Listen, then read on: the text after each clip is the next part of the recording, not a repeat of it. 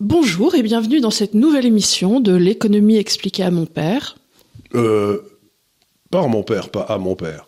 Mais non, c'est moi qui t'explique tout. Ah pardon, c'est vrai. On doit refaire encore une fois la gestion de ce que les femmes font dans la vie et ce que les hommes font. D'accord. On vous dit quoi Parce que vous êtes des êtres qui ne savez rien. D'accord, On vous d'accord. dit d'accord. comment vous juste fait. Bon, l'économie expliquée par mon père, effectivement.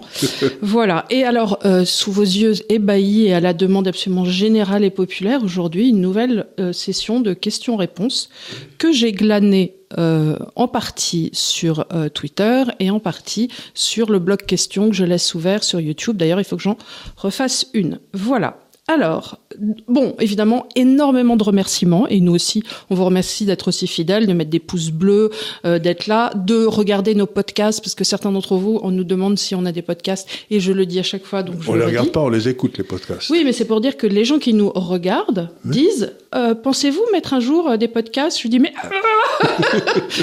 Ça fait six mois Voilà. qu'ils existent. ça fait ça Voilà. Bon, alors. Première question de quelqu'un qui s'appelle Michel. Bonjour monsieur, pensez-vous qu'une nouvelle monnaie indexée sur l'or puisse émerger et comment voyez-vous cela arriver?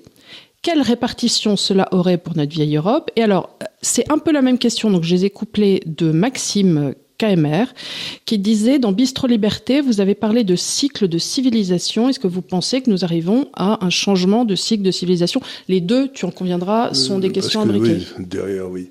Alors, c'est, c'est- oui, Enfin, c'est une bonne le- question. C'est, c'est deux le questions. changement de civilisation et le Euh, changement, de monétaire monnaie. m- mondial. De monnaie, voilà.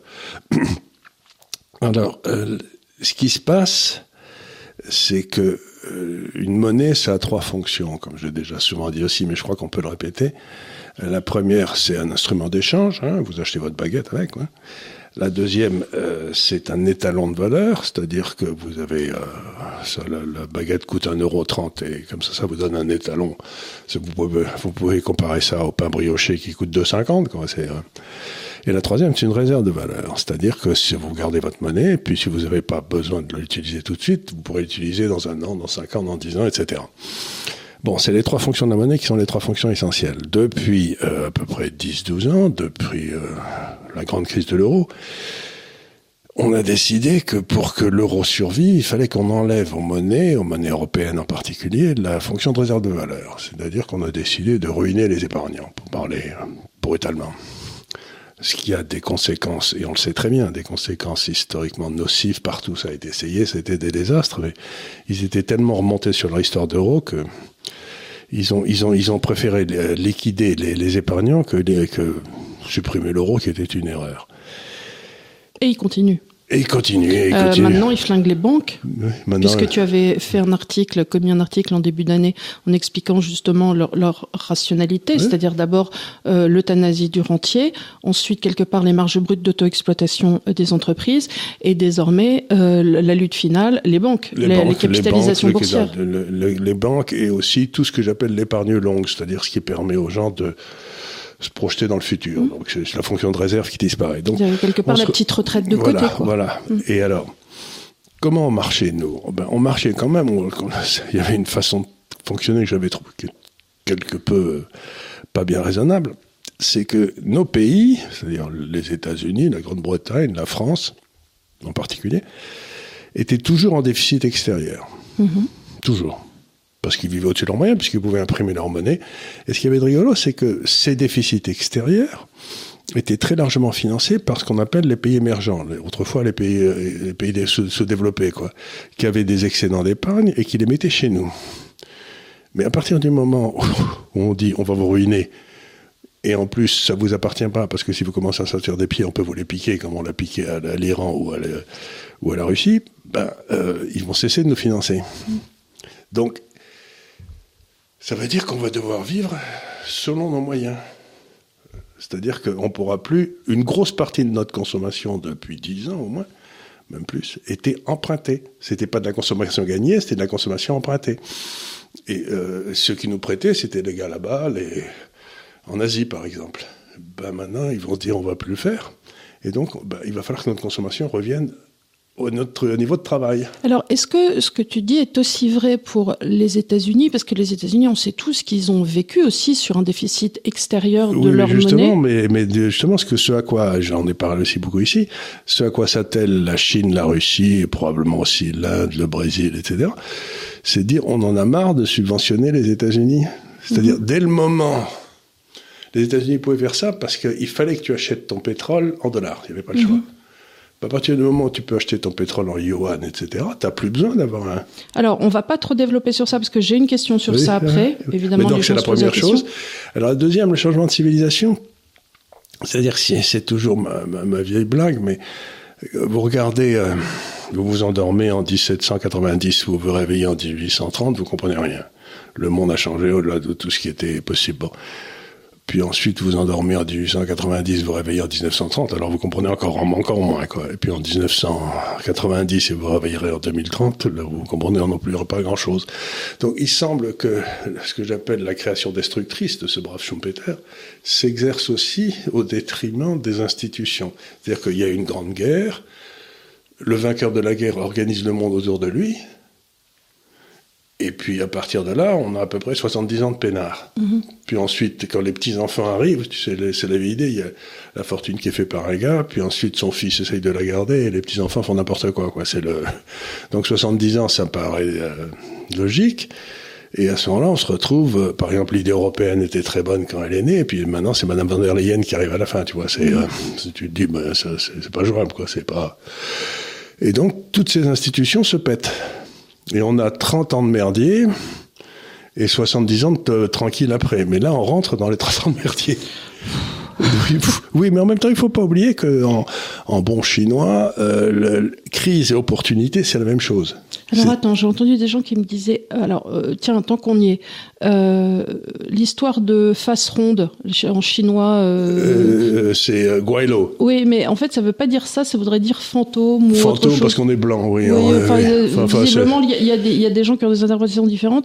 Et euh, sur ça aussi, sur ce que tu viens de dire aussi, euh, les, les, les gens ont d'autres interprétations en commentaire. Donc, Oui, euh, oui, voilà. non, mais c'est pas grave. Mais ce que, j'essaie de dire, c'est que dans le fond, on a un cycle que, depuis le début du capitalisme qui est de 70 ans. Il y a une grande invention qui arrive.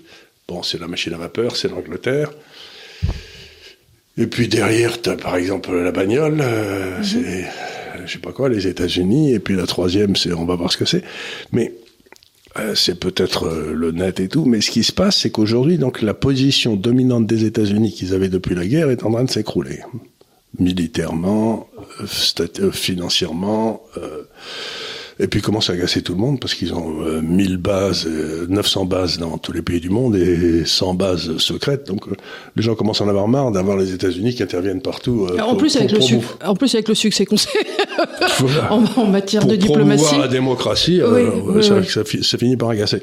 Alors donc il y a ça, et donc on voit très bien que Surtout que ça promeut plus comme dans les pays qui ont du pétrole. hein. Tu- tu- la démocratie est très blanc, tout à fait ça. Bon, euh, donc, si on si on va vers ça, on se dit bon ben alors quel est l'équilibre suivant? Il semble bien que l'équilibre qui se qui se profile, c'est un équilibre qui sera beaucoup plus fondé sur le nombre de gens, c'est-à-dire euh, l'Inde avec un milliard quatre, la Chine avec un milliard trois, puis il y a le Brésil et puis il y a l'Indonésie. Donc on voit bien que tous ces pays se disent mais ils, ils nous cassent les pieds, quoi. Ils nous cassent bien les pieds, quoi. C'est euh, et et donc, on va avoir le pass, on va avoir la perte de pouvoir des États-Unis devant nous, quoi. Que- D'habitude, dans le temps, ça se terminait toujours par d'immenses claques et des guerres, quoi. Des guerres, en général, les changements de civilisation. euh, les changements, faisaient le par des- changement de pouvoir, le. Mais là, comme on est dans un monde atomique, on aura peut-être une espèce de, ça se passera plutôt par la monnaie, c'est ce que j'espère. Ouais, mais qui est une guerre aussi. C'est tu une guerre aussi, la guerre monétaire, oui, mais ça, voilà, ça se repassera. euh. Donc, donc oui, c'est vrai, c'est deux questions importantes, mais il faut bien se rendre compte qu'on est devant un changement, comme il s'en produit hein, tous les tous les 100 ans, quoi. C'est-à-dire un, ch- un changement de. euh, il y a, si tu veux, dans, tout- dans toutes les périodes, il y a, tout le monde est égal, mais il y en a un qui est plus égal que les autres. Quoi, tu vois, c'est, ben là, on, va changer de celui qui est plus égal que les autres, mais on ne sait pas très bien pourquoi. Mais on sait que celui qui est là, le, le précédent, il a, il a du dans l'aile. Quoi. Voilà. Alors, euh, une autre question d'un auditeur. Euh, que penses-tu du concept de finance durable qui intègre les critères ESG, environnement, social, gouvernemental, et qui prétend différencier les bons projets des autres? Voilà, ça c'est donc c'est une ESG, e c'est alors c'est environmental, social and government. Voilà, c'est-à-dire que gouvernance. Le capitalisme marche. Pourquoi? Parce que euh, c'est des marchés libres. Euh, les gens travaillent et on les paye et ensuite ils achètent librement ce qu'ils veulent. Et, en, achetant librement ce qu'ils veulent, ils disent, envoient des signaux de marché très forts pour dire, ben, si vous vendez des bicyclettes électriques, vous gagnez énormément d'argent. Si vous faites des voitures diesel, vous cessez d'en gagner. C'est ce qu'on appelle la rentabilité du capital. Quoi. C'est euh, donc le tout, tout, le monde, c'est un système euh, parfaitement démocratique. Tout le monde dit moi, moi je préfère dépenser mon argent là, donc c'est là où les investissements vont, et c'est ça qui permet la croissance. Là, c'est un système complètement différent. Il y a une série les satellites de ce monde qui ont décidé que euh, non non ça là c'était pas un bon système qu'il fallait qu'ils décident eux où va aller l'argent. Où est la rentabilité du capital? Parce qu'il y a une rentabilité du capital qui est bonne et une autre qui est mauvaise hein, c'est et donc à partir du moment où tu fais ça ben, tu te retrouves en Union soviétique il y a plus de prix, il y a plus de volonté, il y a plus que des, il y a plus que des, euh, c'est les chefs qui décident ce que vous allez aimer. Après, je pense que euh, parce que j'ai vu le profil de l'auditeur, qu'on est plus, euh, tu sais, ça s'est fait, ça s'est fait chez certains fonds catholiques ou chez certains fonds musulmans, c'est-à-dire quelque part, c'est une forme. Non, mais ils peuvent investir comme ils veulent, mais, mais ils peuvent pas, mais ils ont pas. par exemple, moi, il y a des tas de choses que j'achèterai jamais, mais je force pas les autres à faire pareil.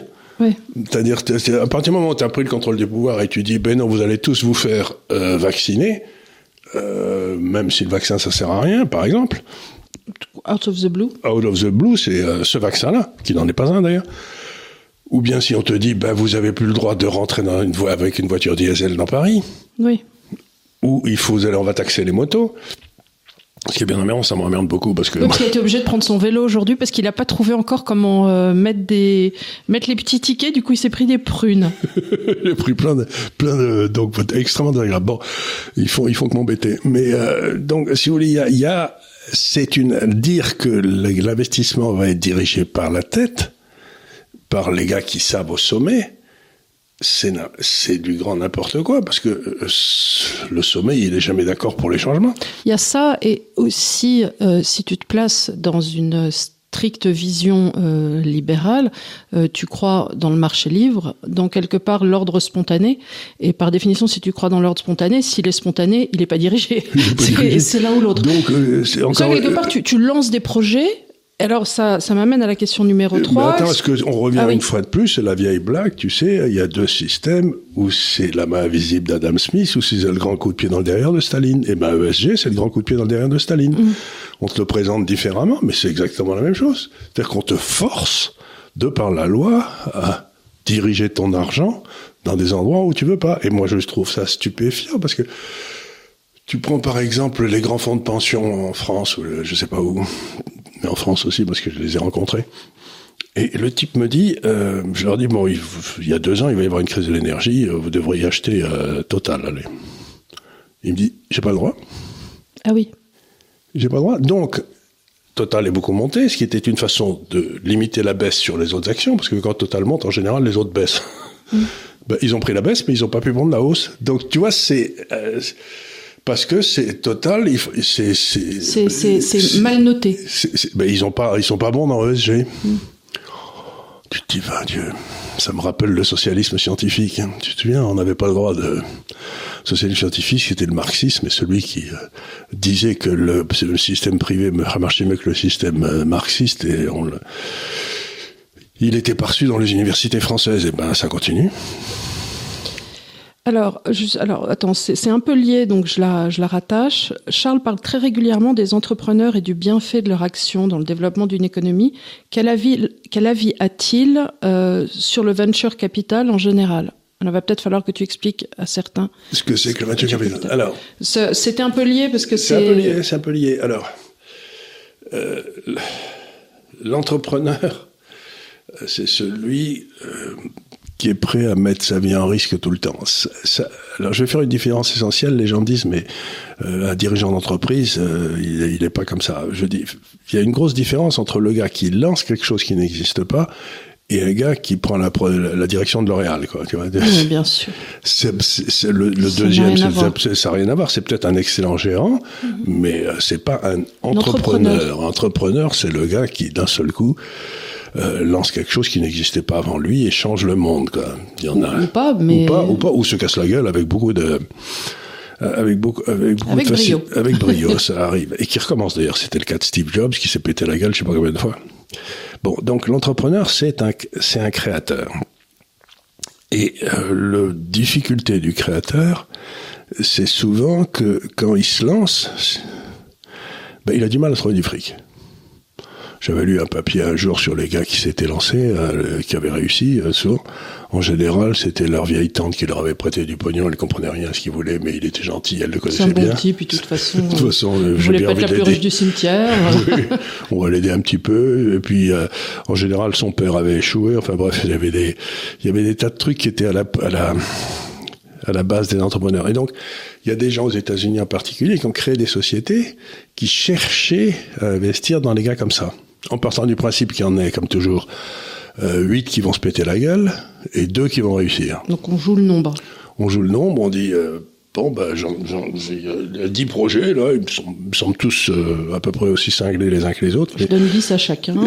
voilà, je donne 10 à chacun, et puis il y en a bien un ou deux qui réussiront. Et moi, j'ai investi dans ma vie comme ça, euh, souvent, et euh, c'est vrai que je me suis cassé la gueule à peu près à chaque fois, sauf que j'ai fait deux, deux ou trois très gros trucs qui d'un seul coup, boum, euh, ont marché. Personne ne sait exactement pourquoi, mais voilà. Bon, mais à ce moment-là, paf, tu te retrouves. Mais euh, tu, tu, tu, fais à peu près en moyenne comme si tu avais mis en bourse tranquillement pour monter. Mais c'est plus rigolo. Hmm. De, puis c'est une justification du capitalisme de prendre des risques. Donc c'est marrant. Puis tu connais les gars, ils sont marrants. Puis je leur dis toujours, bon, moi c'est cassé la gueule, les gars, c'est pas grave, hein, on recommencera, c'est pas. Donc, c'est donc, et ça, c'est le venture capital, c'est-à-dire le capital risque. Et ça, c'est très bien. Et puis il y a toute une série de gars qui ont fait quelque chose depuis depuis 20-30 euh, ans, depuis que les taux d'intérêt sont très bas, que j'aime pas du tout, qui est les fonds de leverage buyout. C'est-à-dire que, vous savez, c'est-à-dire qu'ils empruntent à taux très bas et ils achètent des sociétés existantes qu'ensuite ils dépaissent. Mais vraiment, c'est, j'ai vu des gars euh, comme ça qui, euh, qui le faisaient, et ça, c'est du, c'est des vautours. Et, et ça, c'est pas bien du tout, parce que si les taux d'intérêt étaient à leur taux normal, ils pourraient pas le faire. Donc c'est des copains des banquiers centraux, c'est... Bah, c'est typiquement le capitalisme de connivence. C'est typiquement le capitalisme de prédation, de connivence. Mm-hmm. et, et, là... Bah, on a vu euh, des allocations historiques par les tribunaux de commerce. Oui. Enfin, euh, la vie claire. La vie claire. À l'époque de Tapi. Tapi. Euh, je crois que c'était ben, Pierre Botton qui était dans l'histoire. il y a eu des choses qui quand même se sont faites dans certains tribunaux de commerce. Et ça, c'était à un tout petit niveau, mais je me souviens. Oui, enfin, Crédit Lyonnais ensuite. Crédit Lyonnais, et ça a permis des des transferts de richesses. Par exemple, je je comprends pas très bien, mais je sais pas très bien comment euh, Monsieur Drahi a pu emprunter, je sais plus, 65 milliards d'euros, alors qu'il avait pas grand chose dans ses actifs. Donc là, on touche euh, aux grandes banques, aux politiques, etc. Il vaut mieux pas les regarder parce que c'est on risque de se faire engueuler quand même. Mmh. Oui, et puis les élections sont passées. Alors, euh, une question de Philippe, qui est un basque, et qui te pose une autre question sur la monnaie. Euh, sa question, alors il dit, est-ce que vous pensez que des monnaies locales peuvent exister. Alors, il prend l'exemple du LEUSCO, L-E-U-S-K-O, qui est une monnaie basque. Mhm. Et pour lui, euh, adossé à l'euro, ça permettrait de soutenir le commerce local. Alors, ça va te permettre de parler de Cuba et des deux monnaies, et ça va te permettre d'expliquer pourquoi la monnaie doit être euh, unique. Et euh, question subsidiaire de Philippe, est-ce que tu considères le Bitcoin comme une monnaie? Alors, là, c'est la première question, c'est les monnaies locales. Les monnaies locales, euh, ben, plusieurs monnaies dans un pays. Euh, oui. D'abord, vous allez terriblement fâcher l'État, parce que n'oubliez pas qu'il y a la TVA, donc votre monnaie locale, vous n'allez pas avoir de TVA dessus, ce qui vous permettra de faire des échanges à bon marché. On pourra acheter les, les services du plombier, etc., à 20 ou 30% de moins. Euh, euh, donc l'État va être très fâché. Je crois qu'il y a il y a un ancien capitaine de gendarmerie français qui a lancé, qui est en tôle maintenant, qui a lancé. Juvin Brunet. Juvin Brunet, qui a lancé une monnaie qu'il appelait le franc, je sais pas quoi. Et eh ben, il est en tôle à Marseille et, euh, il, a été en garde à vue. Euh, je crois qu'il est encore en tôle. Hein. Ah, tu crois? Euh, Cela dit, effectivement, c'est ce qu'on appelle de la fausse monnaie. Euh, bah, je suis allé regarder le, code pénal et c'est dedans, donc c'est écrit. Hein. Je, je, suis désolée pour, mais c'est vrai que. Alors, je pense que l'initiative LOSCO je, en local, je ne sais pas ce que ça donne, mais étant donné que c'est des Basques, ils ont peut-être pas envie. C'est un peu comme les Corses, il y a des trucs, tu sais, tu oh, on peut, mais il faut pas. oui, je sais pas si peut-être qu'il laisse ça, ça, tout, ça, ça joue peut-être un rôle. Oui, mais euh, vous allez, vous avez en face de vous quelqu'un qui est. Peut-être qu'ils ont fait une TVA, hein, peut-être qu'ils. Oui, mais qui la paye la TVA les, les, euh, imaginons, tu, tu fais un prix et puis tu calcules une TVA qui redonne. Après, je sais pas. Ils hein. vont la payer dans la monnaie locale à l'État français. Qu'est-ce qu'ils vont en foutre l'État français? Je sais tu vois, c'est il y a, y a, un léger problème là. C'est euh, non, mais tout ça, c'est des, c'est des tentatives pour pas payer les taxes. Bah, si tu vois ça comme ça, le plus simple, mais... le plus simple, c'est de se mettre d'accord. Euh, pour faire du, euh, de, de l'arbitrage, tu dis bon ben deux poulets ça vaut un gigot, donc euh, et, et, un gigot ça vaut. Euh, mais à Cuba, tu m'avais dit qu'il y avait, avais les touristes qui payaient en dollars et eux qui avaient leur monnaie. ah oui, très en dessous comme ça, oui. Très, mais en, dessous pour, très en dessous Parce que sinon ils peuvent pas vivre. Ah ben c'est à, Cuba c'est à mourir de rien. Ils ont, c'est un pays qui est quand même où rien ne marche. Hein. c'est absolument remarquable mm. Cuba. C'est pour ça sans doute que la gauche française l'adore, mais rien ne marche. C'était très étonnant. Et je me suis rendu compte de quelque chose, c'est qu'il y avait donc une monnaie qui était la monnaie que le, si on voulait payer son restaurant, etc., on payait dans cette monnaie si on était un touriste. Hein. Et puis il y avait une autre monnaie en dessous dont les Cubains servaient. Ce qui fait que le grand attrait de Cuba, si tu réfléchis en termes de tourisme, c'est que tu as du soleil, les gens sont disponibles, ils sont rigolos. Euh, si tu avait qu'une seule monnaie, tout le monde irait à Cuba parce que c'est très bon marché. Tandis qu'ils t'ont mis le niveau de la monnaie à un niveau tel que dans le fond, c'est c'est pas plus bon marché que d'aller à la République dominicaine ou n'importe quoi. C'est, je me souviens, tu, tu, tu, voulais acheter des cigares, mais en fait, ils sont littéralement le même, même prix, qu'à Paris. que si tu les achetais euh, chez, le maire. Là. voilà. Bon. Chez le maire, euh, d'ailleurs, il devrait peut-être vendre des cigares, monsieur le maire, à la place d'être ministre des Finances. Écoute, euh, on, peut, on peut lui suggérer une activité supplémentaire puisqu'il fait déjà écrivain. Euh. Je fais déjà écrivain. Donc, donc euh, la monnaie, c'est quand même un droit régalien, hein, c'est-à-dire que le pire châtiment dans l'ancien régime, hein, celui qu'on écarte les places de grève après l'avoir fait bouillir un peu, puis couper, couper je sais les, oreilles en pointe. Les, oreilles, les, oreilles en pointe, c'était toujours les faux monnayeurs. Hein. Les faux monnayeurs, ça, ça amuse pas du tout l'État. Donc, euh, ben voilà quoi. Là, c'est. Euh, Il aime pas la concurrence. Ah, ça, l'État, dans les fonctions régaliennes, il n'aime pas la concurrence. Ça, c'est sûr. Ça. Mais il a le privilège de la fausse monnaie, euh, l'euro. L'euro, et... voilà. Et il s'en sert avec beaucoup de... voilà.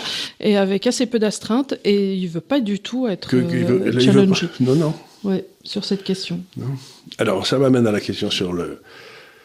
Le Bitcoin. Est-ce que tu penses que c'est une monnaie? Alors là, c'est plutôt la fonction de réserve qui est... Alors, c'est... Alors, il y a quelque chose de très intéressant dans le Bitcoin. On est... On, on dans la boîte euh, d'un GAFCAL, là, on a des avis très différents. Il y en a qui pensent que ça vaut rien du tout, il y en a qui pensent que c'est peut-être très intéressant, et moi je regarde ça, je me dis, euh, il y a quelque chose, mais je sais pas très bien quoi. Vous voyez ce que je veux dire De temps en temps, je me retrouve en face d'un nouveau produit financier, je me dis, c'est un peu ça, quoi. C'est un peu comme quand l'Internet est arrivé. Mon frère est plutôt assez. Euh... Euh, il n'aime pas du tout. Il, dit non, c'est, il c'est, c'est, c'est un Madoff, c'est une escroquerie.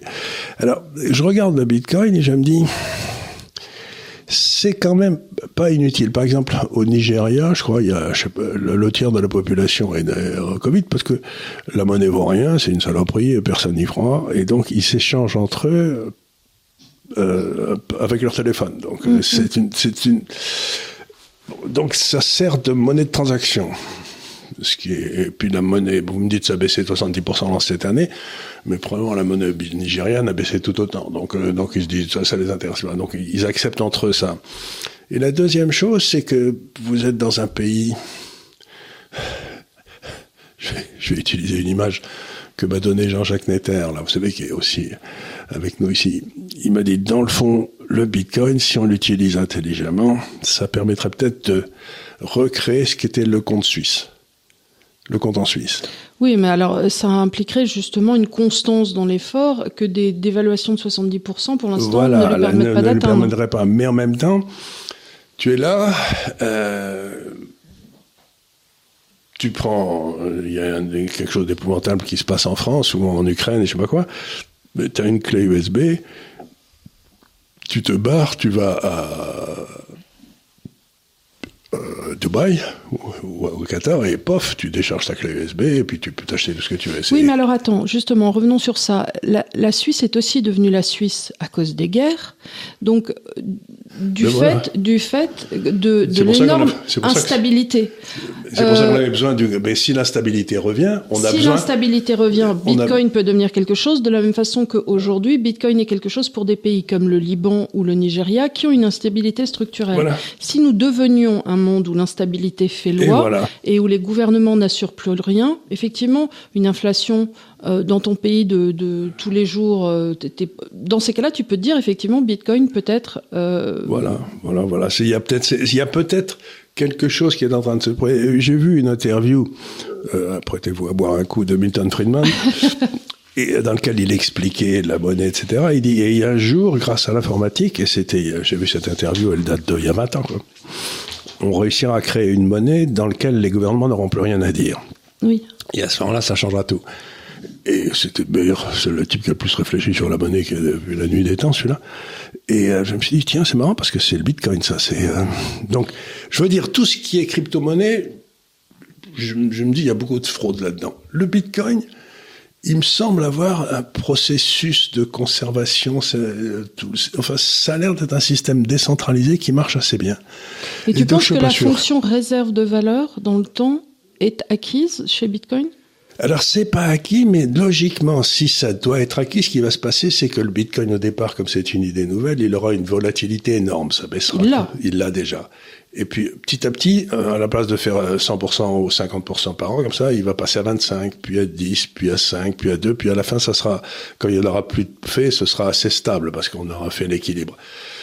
Euh, ce que je veux dire par là, c'est qu'aujourd'hui, la demande spéculative est trop importante par, par, rapport à la demande de réserve. Mais si on réussit petit à petit la demande spéculative disparaît, la demande de réserve va devenir telle que peut-être, surtout si les autres réserves sont pas bonnes, quoi, mmh que peut-être ça va stabiliser. Donc, euh, je surveille la volatilité du Bitcoin en me disant si ça commence à baisser, euh, c'est pas tellement le cours qui est important, c'est la volatilité de la bête.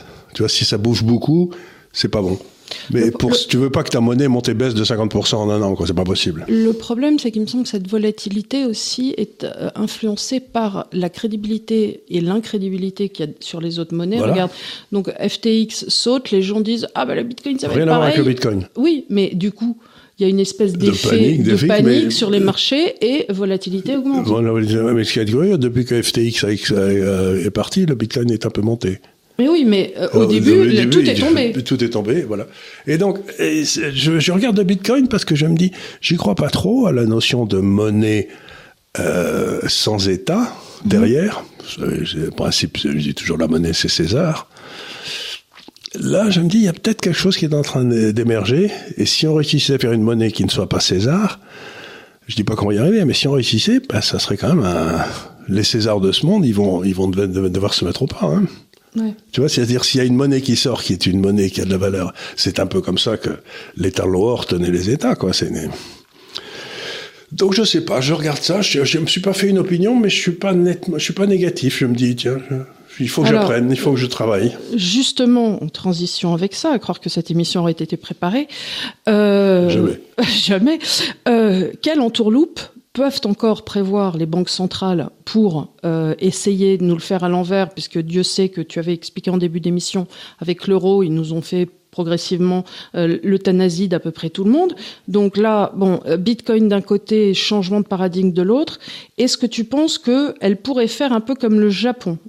Euh, ben, en termes de monétaire, hein, ben, alors, sachant qu'il y a deux banques centrales, il y a ce que va faire la BCE et ce que va faire la Fed. la BCE, ce que va faire, et, peut-être ce que va faire la Chine. Oui. Et la Chine, le Brésil et la, Russie.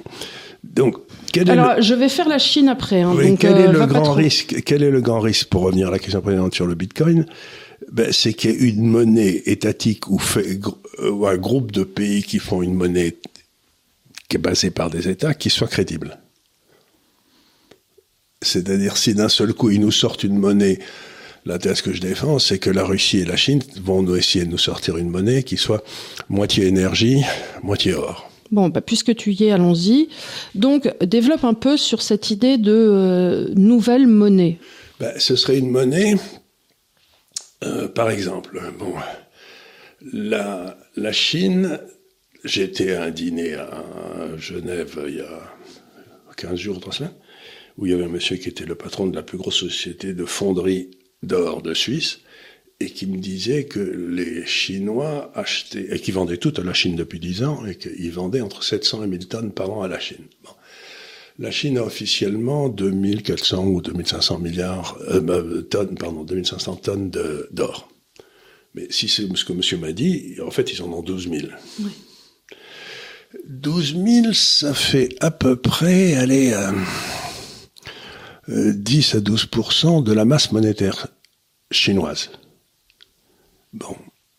Et donc, mais ce qui peut se passer, c'est qu'à un moment, les Chinois disent au monde, écoutez, voilà, je vais, euh, si vous avez trop de yuan, par exemple, je vous achète votre pétrole, l'Arabie Saoudite, hein, je vous achète votre pétrole en, yuan, et du coup, l'Arabie se retrouve avec plein de yuan elle ne sait pas quoi faire. Euh, je vais pas vous permettre d'investir chez moi parce que ça c'est faire bretonne. Hein. Je suis, je contrôle mes investissements. C'est pas vous qui allez. Euh... Ce que je vais faire, c'est que je vais prendre euh, les yuan et si vous voulez, vous voulez, je vous les change en or. Ou alors, je vous donne une obligation chinoise qui va vous donner du 3% par an et qui sera à peu près aussi bonne que l'or. Donc, ils refont le coup qu'ont fait les États-Unis en 1945 avec euh, le dollar exchange standard, le dollar gold exchange standard. Ils réintroduisent l'or dans le système et comme ça, ça permet aux gens qui ont des excédents des comptes courants de demander de l'or et s'ils font ça avec la Russie et en plus, euh, ben, qui elle est le plus gros producteur de matières premières du monde, ben, la Russie acceptera d'être payée en yuan pour acheter le pétrole, euh, puisqu'elle pourra demander de l'or de l'autre côté, etc. Donc ça serait réintroduire le pétrole et sur le long terme, vous faites le ratio entre le prix du pétrole et le prix de l'or depuis 1850, quoi, à peu près eh ben, c'est une grande horizontale, quoi. C'est-à-dire que l'or, c'est en quelque sorte de l'énergie que tu as transformée, que tu as mis en réserve, et l'énergie, c'est l'énergie que tu vas transformer en valeur dans l'économie, tu vois. Donc c'est, et puis au milieu, maintenant, on a mis le dollar, qui était la transaction que tu le faisais, mais t'as pas besoin de mettre le dollar au milieu, tu peux avoir un truc énergie d'autrefois et énergie du futur, et ça te fait ta monnaie, quoi. C'est-à-dire, et dans ce cas-là, c'est la Russie et la Chine, quoi. Mm-hmm. Et s'ils réussissent ce coup-là, bah, je sais pas si le Bitcoin ne prendra pas un coup sur la tête, parce que du coup, tu te dis, bah, c'est une monnaie qui devient indépendante des pouvoirs politiques. Alors certes, elle devient indépendante du pouvoir politique, mais tu m'as toujours appris que dans l'entre-deux-guerres, le fait d'avoir des systèmes qui étaient basés sur l'or dans un système fixe rendait les pays mercantilistes et que quelque Absolument. part c'est ce qui avait entraîné La dépression. euh, la dépression et euh, les récessions, les, les booms inflationnistes, récession, parce que euh, la, la guerre des Boers à l'époque, ainsi tout ça avait été amené par cette recherche de l'or dans un système fixe avec une contrainte. Une contrainte. Alors c'est là où, en introduisant l'énergie, tu peux t'en sortir un petit Oui, peu. mais on a, les Malthusiens vont dire oui, mais monsieur, on est sur de la, euh, de la réserve fixe aussi. Euh, enfin, parce que c'est vrai qu'on a arrêté les recherches. On a arrêté on- les recherches. Voilà. mais Du pétrole, on ne sait pas quand, ça veut dire euh, du gaz. Après, c'est une question partout. de cours. Euh, si le, le- le pétrole monte, on va ouvrir des nouvelles, des nouveaux lieux Bah, les d'extraction. gens, que- les, les gens Ouais. vont chercher, et surtout du gaz. Du gaz, il y a des gisements gigantesques qui sont à la limite de l'Iran et du Qatar, enfin, qu'on va développer. Enfin, du gaz, on en trouve partout. Non, l'idée qu'il y a une pénurie d'énergie et, euh, et qu'un jour on se, le, le monde mourra de faim parce qu'il n'y en a pas assez est une idée qui est fausse depuis Parce que 250 ans. l'indexation sur l'or, en revanche, historiquement, nous a toujours amené vers des systèmes déflationnistes Voilà. euh, qui nous ont mis dedans avec une temporalité euh, Euh, continue. Hein. Remarque, il y avait des récessions tout le temps pendant le 19e, mais le niveau de vie montait tout le temps. Y avait- grâce à la destruction créatrice De- de- voilà, parce qu'on ça, était très inventif. voilà, voilà, tandis que là, il est évident que si on va vers un système étalon or, les, les, pays comme la France qui ont des dettes monstrueuses, alors eux, ils vont se retrouver étranglés, quoi. Ah, mais complètement. complètement. Il va falloir qu'ils dévaluent de façon sauvage, de façon. Bah, on, euh, on peut pas dévaluer avec l'euro, donc déjà, ça impliquerait. Non, mais tout l'euro baissera quand même, parce que tous les pays européens sont les endettés. Pays européens. mais l'Allemagne ne laissera jamais sa monnaie Ce qu'on voit, c'est qu'on va arriver deux systèmes. Il y en a un qui sera euh, plutôt fondé, euh, basé sur des quantités physiques, et l'autre qui sera basé sur la capacité des hommes politiques à prendre les bonnes décisions. et je vois pas pourquoi tu ris. Et à mon avis, celui qui est basé sur les quantités physiques, il aura tendance à monter par rapport à celui qui est basé sur les... Euh, Avec Bitcoin qui flotte, qui est juste euh, ni l'un ni l'autre. Qui est ni l'un ni l'autre. Voilà, c'est ça. Alors Bitcoin, il va essayer d'arbitrer entre les deux, ça va être intéressant. Mais peut-être l'arrivée de Bitcoin va forcer euh, la sortie d'un système monétaire étatique crédible, et ce ne sera pas nos pays qui le feront.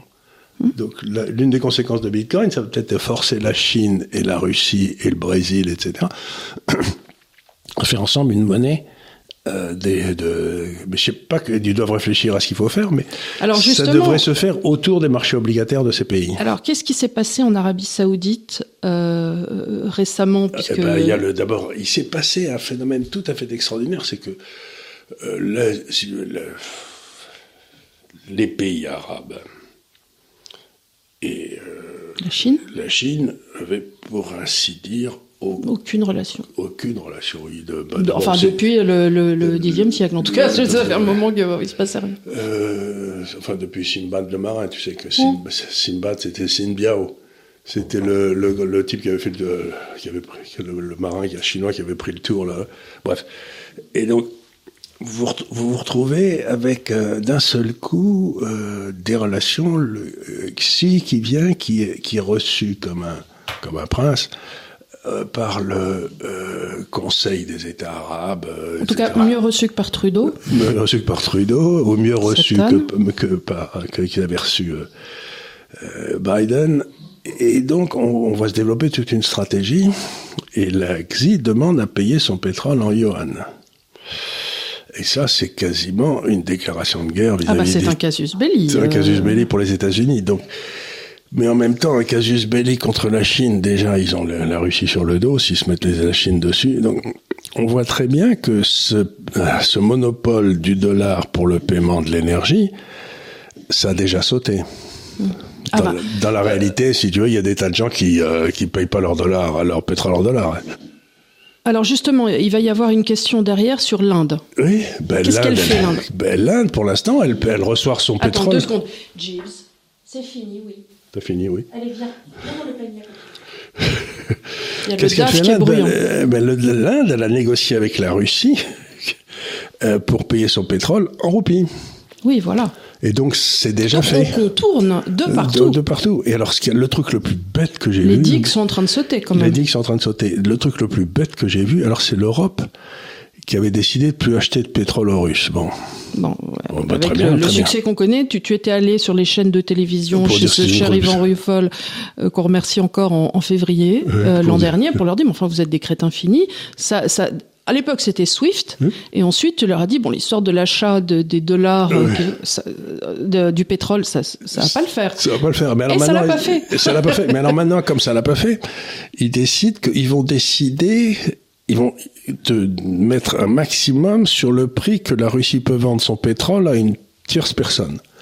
tu vois, c'est-à-dire ils ont dit euh, quiconque achète du pétrole à la Russie au-dessus de 60 dollars le baril, on lui parle plus. Euh, tu imagines la terreur que ça. Tu sais, ça me fait penser à dans Astérix, euh, le petit qui se qui ah retient sa respiration et qui devient trop. Alors on vous prévient, on va retenir notre respiration jusqu'au week-end prochain. Ah non Tout le monde s'en fout comment il s'appelait. Soupe à l'oignon et crouton. Soupe à l'oignon et crouton, c'était oui, c'était ça, soupe à l'oignon et crouton. C'est exactement ça. Donc il retient là, il y a Madame van der Leyen qui retient sa respiration, qui devient toute rouge. Et euh, pendant ce temps-là, elle peut pas signer des chèques pour pour pour l'Ukraine. Pour l'Ukraine, ah. c'est déjà quelque chose. Grave, maintenant ils viennent les chercher directement Oui, c'est ça. J'ai vu ça. Et donc euh, on voit très bien que tout ce système, mais on voit très bien quel était le cœur du système monétaire, c'était euh, cette obligation qu'avaient tous les gens d'acheter leur énergie en dollars. C'était ça le, la clé de voûte. Si on fait sauter ça, euh, tout va sauter, mais ça va, partir à une rapidité extraordinaire. Mais ça veut dire aussi qu'on aura deux systèmes monétaires qui sont pas compatibles. Donc ça veut dire protectionnisme entre les deux. Ça veut dire que c'est pour ça que je dis aux gens, si vous avez des obligations en Europe, il vaut mieux les vendre et acheter des obligations en Asie parce que d'ici quelques temps, vous pourrez peut-être plus le faire. Mm-hmm. C'est tout ce que j'appelle les contrats, c'est-à-dire les obligations. Il faut pas les avoir en Europe, il faut pas les avoir aux États-Unis, il faut les avoir dans les endroits où ils auront cette nouvelle monnaie. Et ça ne veut pas dire que je suis payé par la Chine ou que c'est une mauvaise idée, parce que ces obligations chinoises que j'ai recommandées depuis 4-5 ans, bon, ben, elles sont en hausse de 30 ou 40% en euros, alors que les obligations françaises sont en baisse de 20. Donc, j'ai jamais recommandé les actions chinoises, mais euh, les obligations chinoises, ça me paraît une bonne idée. Mais vous pouvez acheter aussi des obligations coréennes si vous n'avez pas, ou, euh, ou indonésiennes, vous pouvez faire un portefeuille, parce que vraiment, on voit très bien que l'endroit où il va falloir épargner, où on va payer l'épargnant, c'est là-bas. Nous, ici, on va continuer à essayer de ruiner l'épargnant, puisqu'on est parti sur une idée fausse. Mais on va pas s'arrêter comme ça, quoi. Euh. Donc, on, voit bien que tout ça, tout ça est en train de bouger. Et une fois que le coup sera parti, bah, ça va être difficile de courir après. Hein. Comment il a fait le fond cette année? Le tien? Le vôtre? Bah, le, fonds, le fonds de GAFCAL géré par les Vincent, par ton frère, je crois qu'il est le seul cette année, euh, je pense bien, ou euh, le, le, seul qui soit en hausse. On est il est en hausse de 7%, alors que en dollars alors que partout ailleurs. Ça, c'est le fonds de vos institutionnels, parce que vous ne gérez pas de particuliers, donc c'est le fonds institutionnel. Le fonds chinois, bah, il a, il a, la, la, monnaie chinoise a baissé un petit peu. Le fonds obligataire chinois, il a, il a, il, il a fait à peu près ce qu'a fait l'indice. Et puis le fonds des valeurs asiatiques, il a fait à peu près ce que, ce que fait l'indice asiatique, c'est-à-dire qu'il a perdu de l'argent. Mais en tout cas, le, les, deux fonds principaux, c'est-à-dire le fonds des grandes valeurs internationales et le fonds des CSG. Il gère combien le fonds des grandes valeurs internationales? Il est à peu près à 60 millions de dollars, c'est pas beaucoup. L'autre, il gère, on gère à peu près un milliard de dollars sur les, sur les obligations chinoises. Et ça, c'est en dehors des conseils que vous donnez aux institutionnels ah oui, qui, eux, sont, eux sont... Ah, mais on peut dire que les conseils, euh, sur la partie conseil. La partie conseil, oui, c'est autre chose, c'est les deux tiers de notre chiffre d'affaires, mais, euh, mais ça c'est un prorata fixe. C'est un pro, ça c'est euh, les, gens, les gens s'abonnent. Les gens. Voilà, vous, vous, donnez un conseil et vous êtes rémunéré sur un, vous, vous faites payer ce conseil temps par an. On fait temps par an, c'est-à-dire que c'est comme si s'abonnait au Figaro, quoi. D'accord, à plus haute échelle. Et la partie gestion, là, vous êtes rémunéré sur, sur, un ticket sur ce que vous faites, c'est-à-dire si la personne fait des bénéfices. On prend 0,5 ou 0,3% par an pour gérer les fonds, puis voilà quoi, ça c'est. Euh. D'accord. Mais euh, j'en parle assez peu parce que c'est pas du tout euh, l'objet de ces conversations. Non, c'est juste que quelquefois les gens s'interrogent et tu sais, les gens ne connaissent pas les milieux et donc ils ont des idées en s'imaginant que tu es trader, ce qui est un métier complètement différent. J'ai pas donné un ordre en bourse depuis voilà, depuis, Depuis, depuis la banque Goutzwiller, quoi. C'est à peu près ça. C'est la dernière fois que je t'ai vu donner un ordre en bourse, je crois que c'était, on était en Égypte et c'était il y a Écoute, je devais être en seconde ou un truc comme ça, donc on est en 87, 88, un truc comme ça. En plus, je donnais un coup de téléphone à mon. À, un monsieur qui faisait ça physiquement euh, sur des bons porteurs. J'avais dû donner un ordre à ce bon Rich qui, qui, était, qui s'occupait de ça à l'époque. Bon, donc, voilà ce que je veux dire, c'est-à-dire que euh, ce que qu'on dit dans nos conseils, qui est la chose importante, on leur dit il va y avoir une prime énorme qui va se faire sur la flexibilité et en quelque sorte la, durabilité. C'est-à-dire que euh, je suis pas certain si tu achètes une obligation émise par la Commission européenne, allez, que dans 30 ans, la Commission européenne sera encore là. Alors je suis certain qu'Air Liquide sera toujours là. Quoi. Oui, alors ça, c'était tout le travail de fond d'essayer de déterminer ce qui était fragile et ce qui n'était pas fragile. Or, aujourd'hui, euh, si on doit jouer quelque chose, c'est quand même l'immense fragilité de nos institutions européennes, de nos institutions tout court et quelque part rechercher en épiphénomène où est l'antifragilité. Euh, qu'est-ce qui survivra? Qu'est-ce qui survivra? Les petits peut-être tout petits cafards ou au contraire les petits roseaux ou euh, air liquide c'est pas petit mais euh, tu peux tu mais c'est petit parce que c'est local partout. Oui. C'est ça. C'est-à-dire qu'ils ont cette remarquable capacité d'être comme les vraies multinationales comme Nestlé comme bah ils sont ils sont locales partout quoi. Oui. ils sont pas c'est pas une grande société américaine qui impose sa volonté au reste du monde. C'est pas, mais, tandis que tu prends Apple, bah, toute leur production est en Chine, et puis ils vendent ça partout dans le monde. Mais si la production chinoise s'arrête, oui, c'était la fameuse histoire des semi-conducteurs. Et, euh, et, tu te dis, est-ce qu'ils n'ont pas en interne une fragilité dont je ne serais pas au courant, qui, qui du coup, euh, je, paierais euh, en termes? Voilà. Voilà. Donc, donc, donc, si vous voulez, c'est des choses importantes parce que passer justement, c'est tout un art. Bon, expliquer ce qui se passe, c'est important, c'est ce que j'essaye de faire. Puis à un moment, j'ai essayé, j'ai expliqué, puis je gérais. C'était dans les années 60, 80, 90. Et je gérais moi-même. Et je vous assure que passer du concept qui peut être intellectuellement tout à fait valable à la réalité d'un portefeuille, c'est un autre travail et qui Bien est sûr. aussi très difficile et qui requiert des, des- des talents tout à fait remarquables.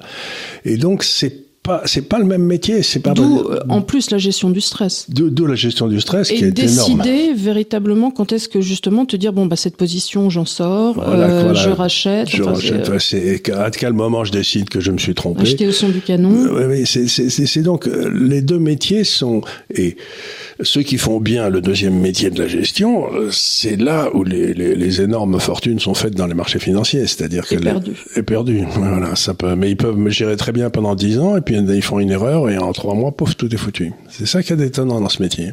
Bah, Il y, a des- il y a eu des bulles. Moi, je me souviens de 2000 où il y a eu euh, une bulle euh, spéculative absolument dingue sur, Sur euh, Internet. sur Internet et sur euh, les technologies pharmaceutiques. Donc, des gens se sont pris des culottes fondamentales. Ensuite, en Europe, a, il y a bien pas mal de gens que je connais qui sont fait madoffer. Tu Oui, connais ah aussi. oui, oui. Ça, ça, c'était joué. Il- ce que leur avait vendu Madoff, c'est qu'il aurait vendu, moi, je suis antifragile. Et en fait, il était, c'était un escroc. Alors justement, il y a une question, tu as vu cette subtilité, de Romaric qui te demande euh, qu'est-ce que tu penses des mathématiciens comme Edward O'Thorpe qui auraient visiblement euh, des modèles mathématiques qui permettraient de détecter les systèmes de Ponzi? Alors, ben, moi, j'en, je veux pas, euh, Dire du mal des gens Thérèse je veux pas le dire du mal des gens Thérèse, mais quand m'avait présenté Madoff à Londres, ça devait être donc euh, à la fin des années 90. hein, Mhm. euh, J'avais regardé ça avec mon ordinateur. Et Tu avais fait deux petites trois règles de trois mes règles de 3, j'avais regardé, bon, la rentabilité était convenable à 9% par an, ce qui à l'époque était pas énorme. euh, Donc on me disait, oui, c'est bien. La volatilité était euh, faible, mais la combinaison de la rentabilité et de la, for- de la volatilité était imp- impossible. impossible. Et donc j'étais persuadé à l'époque qu'il faisait de ce qu'on appelle du front trading, c'est-à-dire qu'il avait des informations et, qui Bah, de l'insider trading. qui Euh, est, c'est un euh, insider trading et qui faisait et qui faisait des choses sur des inside donc information euh, illégal. et que c'était complètement illégal. J'ai dit moi je vais pas foutre dans un truc illégal parce qu'ensuite ils vont aller chercher les actionnaires. Oui, et bah, dire, tu te retrouves avec la la SEC sur, le dos. Et euh, donc j'avais dit non. Donc statistiquement ce qu'il faisait c'était pas possible, mais je me suis trompé. Je pensais pas que c'est parce que c'était tellement gros et ça Oui. durait depuis tellement longtemps que j'imaginais pas une seconde que Oui, ça pourrait être- nu. Que le roi était- bon, alors euh, voilà, ça, il doit bénéficier d'informations Informations privilégiées. il euh, doit travailler sur les options, ville, voilà, euh, voilà. Et donc, ça, ça m'avait laissé pantois quand, quand j'ai appris que Madoff sautait, c'était donc en 2000, je sais plus trop bien, 2007-2008 par là. Euh, je me suis dit, mais parce que je connaissais des gens qui l'utilisaient à Genève et partout depuis 20 ans, 30 ans. Et donc, comment il a pu tenir 30 ans, c'est quand même étonnant, quoi. C'est, euh, La- la- bon, alors après, euh, il bénéficiait euh, de. Je crois que c'était le prince de Yougoslavie. euh, ah, en bah, il y avait tous les gens qui vendaient ces trucs en disant, Voilà, oui. et, et- et il bénéficiait d'une aura sociale. Qui fait, il était reçu partout, il serrait la main de tous les grands hommes politiques. Donc au bout d'un moment, personne n'a envie de croire non plus que le roi Mais était tu nu. peux pas croire qu'un gars peut continuer à faire du, enfin, du, du Ponzi pendant 20 ans de suite sans, sans qu'à un moment, ça- C'est incroyable. Ça- mais ce qui est d'étonnant, c'est combien de temps ça dure. Et moi, encore une fois, le- le- c'est mon, mon- un homme que j'aimais beaucoup, qui s'appelait Beat Notz, euh, était le patron de cette société de gestion à, à Genève, qui était un énorme succès. Bon, ils avaient mis du Madoff chez leurs clients. Et ben, ils, ils ont tout payé. Ils ont ramassé une, et ouais, ils ont tout payé, donc ils ont dû ramasser une classe, euh, une claque, mais euh, ils ont, ils ont dit on s'est trompé, non, non, ça c'est. Donc il y a des gens, mais tout le monde n'a pas fait ça. Il y a des tas de gens qui sont partis, ou il y en a un qui s'est suicidé d'ailleurs que je connaissais. Quelle, Ça, ça a été euh, quelle, euh, perte de face. une perte de face extraordinaire. Alors, alors là, euh, en revanche, on va sauter du coq à l'âne, mais euh, c'est une question d'un autre auditeur qui te demande ce que tu penses de la Grande-Bretagne de Soumac jusqu'à présent. Euh, on en pense quoi? Il se passe quoi en Grande-Bretagne? Est-ce que ben, ça va vers où? Ben, Sachant qu'ils se sont pris quand même une jolie inflation à deux chiffres. ils, prennent, ils ont une inflation très forte. euh, Le prix de l'énergie est le même que le nôtre. des- Un peu Et moins, je Un crois. peu moins. Alors, et aussi, la Grande-Bretagne, c'est. Euh, aussi curieux que ça paraît, j'ai du mal à me faire du souci pour eux parce que euh, ils ont une résilience incroyable. Ils ont une résilience incroyable et quand c'est surtout quand les choses vont mal que bon. C'est là où ils sont les meilleurs. C'est là où ils sont les meilleurs. Euh, moi, je me souviens, je raconte toujours ça parce que je, je, je, suis un vieillard maintenant, mais ça devait être au jeu de Tokyo, je crois. Donc le premier jeu télévisé dans l'histoire du monde. Euh, au dernière épreuve, c'est le marathon. Et je me souviens sont exact, mais je peux me tromper. Hein, C'était peut-être dans un autre. Il y a un japonais qui rentre en premier sur le à la fin du marathon. donc la foule exulte. Et puis euh, 100 mètres après, il y a un Anglais qui est deuxième, je sais pas quoi. Je me suis dit oh là là, le pauvre japonais. Et euh, l'anglais s'est mis à sprinter, mais comme un malade, à rattraper le japonais, l'a battu. Les anglais, c'est-à-dire qu'il faut D'abord, si on veut les battre, il faut les battre et ensuite les pousser pour qu'ils tombent, quoi. Parce mm. que c'est quand même une sur cette espèce de de de niaque. De niaque pour se continuer. C'est euh, donc alors maintenant venons plus sérieusement. Il y a deux choses qui se passent. La première, c'est que l'économie va mal pour toute une série de raisons. Et il y a la deuxième, il y a tous les anciens qui étaient contre le Brexit qui viennent maintenant en Angleterre en disant, on vous l'avait bien dit, regardez, ça va mal, c'est la faute du Brexit. Euh, je regarde les chiffres. J'ai pas l'impression qu'ils aillent tellement plus mal que la France, par exemple. Donc, non, non, c'est pareil. Mais par contre, je regarde quelque chose d'autre. Je regarde le cours des actions de taille moyenne, d'un indice des actions de taille moyenne en Angleterre, en France, en Italie, etc. Le pays qui a, euh, qui où les actions de cours de taille moyenne montent le plus, c'est qui? C'est la Grande-Bretagne. Donc dans l'entrepreneuriat, dans, l'entrepreneuriat. Donc je suis en train de me dire, eh ben, ils, vont nous refaire. Le coup, le, pays où ça monte le moins, c'est l'Allemagne. Oui. Bah, euh, l'énergie transformée, euh, l'énergie. Ben voilà. Donc les Anglais, je me dis toujours, bon, ils sont en train de me faire le même coup qu'à. Et ils ont quoi comme entreprise de taille moyenne? Qu'est-ce qu'ils font? Eh ben alors, ils ont par exemple, alors, euh, on, on, regarde par exemple avec ton frère en ce moment un un processus qui a été découvert par un chimiste français, je, t'en ai parlé d'ailleurs, qui euh, change complètement la nature du papier. C'est-à-dire que le, papier remplace. Tu en as parlé euh, la semaine dernière. ici, oui. Donc bon. Et alors, ensuite de ce processus chimique, il faut passer à un processus industriel, monter des usines et tout. Eh ben, il y a deux sociétés dans le monde qui font ça. Tu arrives avec un processus nouveau et t'as des PhD, des, des, t'as tout le monde quoi qui fait ça. Il y en a une qui fait 2000 personnes et l'autre qui fait 600 personnes. Elles sont toutes les deux à Cambridge. C'est-à-dire que les Anglais ils font plus d'industrie, mais ils t'expliquent comment tu devrais la faire. c'est bien. Hein c'est bien. Et donc ils ont, ça marche au tonnerre de Dieu parce qu'il y a plein de gens qui arrivent avec des inventions. Mais ensuite, comment t'es, es le chimiste à, Toulouse, tu dis ensuite comme euh, l'usine comment ça marche, ils expliquent et ils te font un prototype. Mhm. Puis ensuite, tu vas présenter ce prototype au, au, business angel, enfin au, venture capital. Venture capital dont on a parlé tout à l'heure. Et là aussi, tu trouves plein de capitaux en Angleterre. Mais l'usine, elle sera peut-être pas en Angleterre, elle sera peut-être en Yougoslavie ou j'en sais rien, parce que ce sera le meilleur endroit. Donc, ils ont cette capacité. Et quand tu veux un nouveau formule, un nouveau moteur de Formule 1 pour une voiture, tu le fais pas faire en Allemagne. Hmm. Tu le fais faire à Londres, enfin dans les, en Angleterre, à Cambridge encore. Donc encore une fois, ils sont beaucoup dans tout ce qui est le passage de l'invention c'est un peu ce que fait la Suisse aussi dans le domaine médical, euh, comme on l'a vu. Euh, Elle fait avec tous les tous les centres de recherche qui se mettent là. Tous les centres de recherche et que souvent quand tu mhm. développes, là, je, regardais le protocole d'un, euh, c'est une petite euh, truc qui s'appelle Aleva et qu'on met dans le cerveau pour empêcher les décharges de de Parkinson. Donc en fait, c'est une microseconde avant que tu trembles, ça t'envoie une petite décharge dans le cerveau pour arrêter. pour arrêter. Tu vois, c'est comme euh, euh, tu vas monter à 1, donc on te met à moins 1, comme ça, ça va faire un 0. Voilà, c'est pas bête. Et tout ça a été inventé en... En fait, ils te rendent dans le cerveau comme une petite parapluie, ensuite ils retirent le truc. Et, euh, et c'est tout ça est développé en Suisse et ensuite ils font tous les et alors une fois que ça devient gros et que ça doit être lancé en système de production, ça part aux États-Unis. Et aussi pour les brevets. Pour les brevets, etc. Et donc on voit bien qu'il y a cette espèce de capacité, moi j'ai toujours dit que la grande force des Anglais, c'est qu'ils étaient paresseux comme des couleuvres. Et que si vous voulez euh, travailler le moins possible, il n'y a pas d'autre solution que d'inventer un truc. C'est pour ça qu'ils sont super bons en finance. Exactement. Ils, sont super Ils ont inventé les marchés parce que c'est quand même l'endroit où tu peux travailler sans rien foutre. Tu peux travailler sans rien foutre et puis en plus, tout à fait vrai, c'est toi, tu peux travailler sans rien foutre. Et ce que je dis aux gens, euh, gagner de l'argent sans travailler, quoi. Voilà. mais ça, c'est Avec le. avec le brain power et un certain détachement vis-à-vis de la réalité aussi, une façon Oui. de regarder les choses. Moi, il y a aussi les Anglais m'ont toujours fasciné parce que par exemple pendant la guerre- la Seconde Guerre mondiale, ils ont foutu en l'air un avion qui s'appelait le Mosquito, qui, le moustique, qui était en bois, en, en, en balsa, et qui était un avion de guerre. Mais comme il était, il avait des moteurs très puissants, il volait, volait beaucoup plus haut et il était beaucoup plus rapide que les avions allemands, qui eux, tous étaient bien cadenassés, bien solides, avec de l'acier et tout. Et du coup, il les descendait tout le temps. Donc le Mosquito, ça a été le, le- le- donc ils avaient complètement pensé en dehors de la boîte. C'est-à-dire qu'ils n'ont pas pensé à euh, protéger le gars, ils ont protégé, ils ont pensé avoir un truc que les autres pouvaient pas attraper, donc ils l'ont fait en bois plutôt qu'en acier, quoi. Et euh, enfin, c'était une histoire de fou, quoi.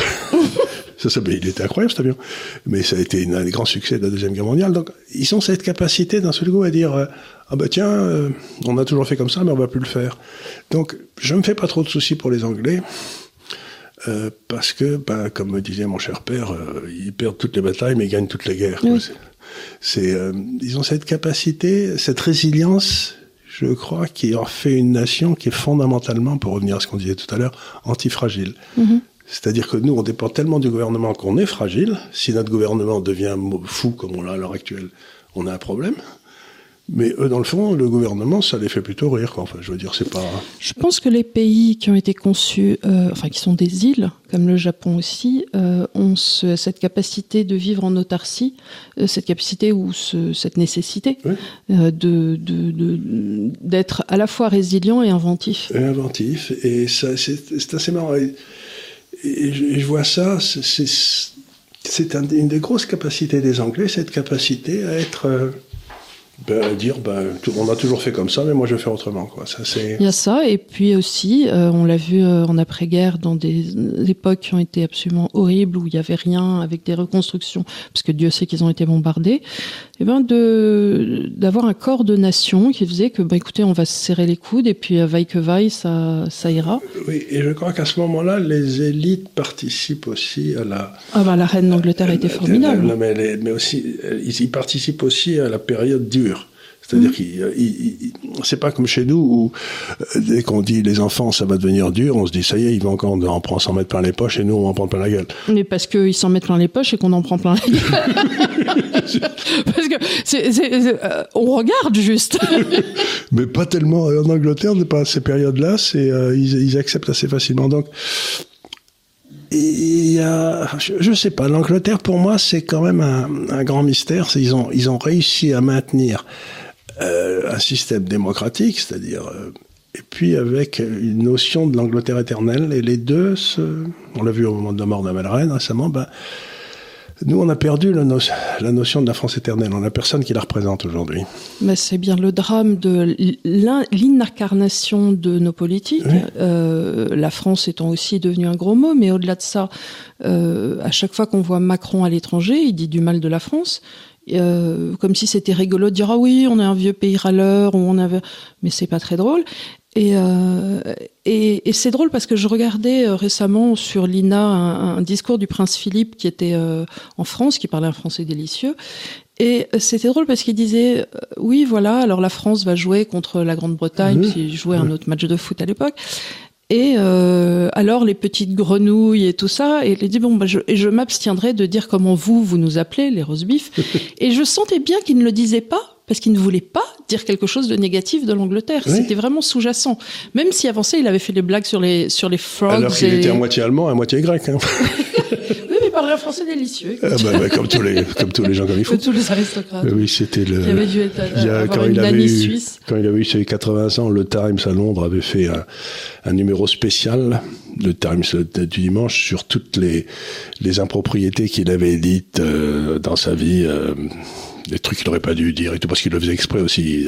Il le faisait exprès pour détendre. Regarde, il y avait cette image où il était, c'était beaucoup trop mou. La reine devait avoir, je sais pas, déjà 70 ans. Il s'était déguisé en garde. On regarde Euh, en horse guard avec le chapeau. oui. Avec, et elle est, elle est- et alors elle est obligée de contenir son rire, mais euh, on voit que c'est un moment délicieux. Ils sont, ils sont, ils sont adorables. ils sont adorables.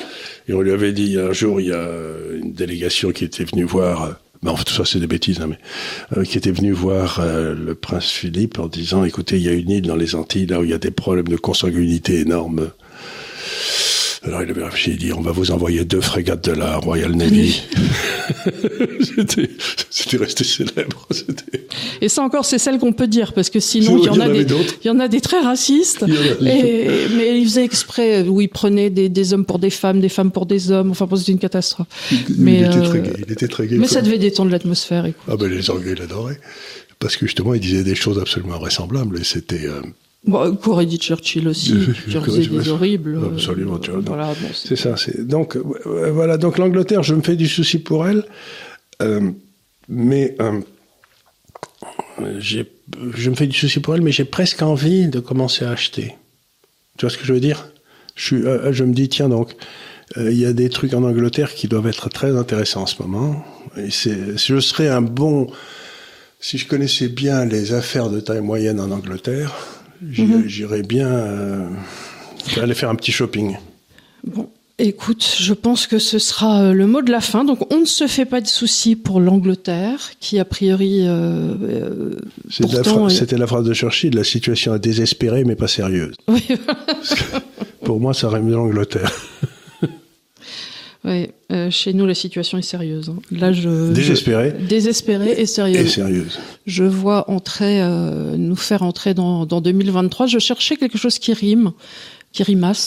Alors euh, j'avais 2023 euh, de guindois. De guingois, oui, c'est pas mal. On Voilà, où j'avais 2023 en bois, puisqu'on va tous se chauffer. On va tous se euh, chauffer au bois. Voilà, j'ai pas de j'ai pas de 2023 qui rime et qui aille, tu vois, pour l'instant.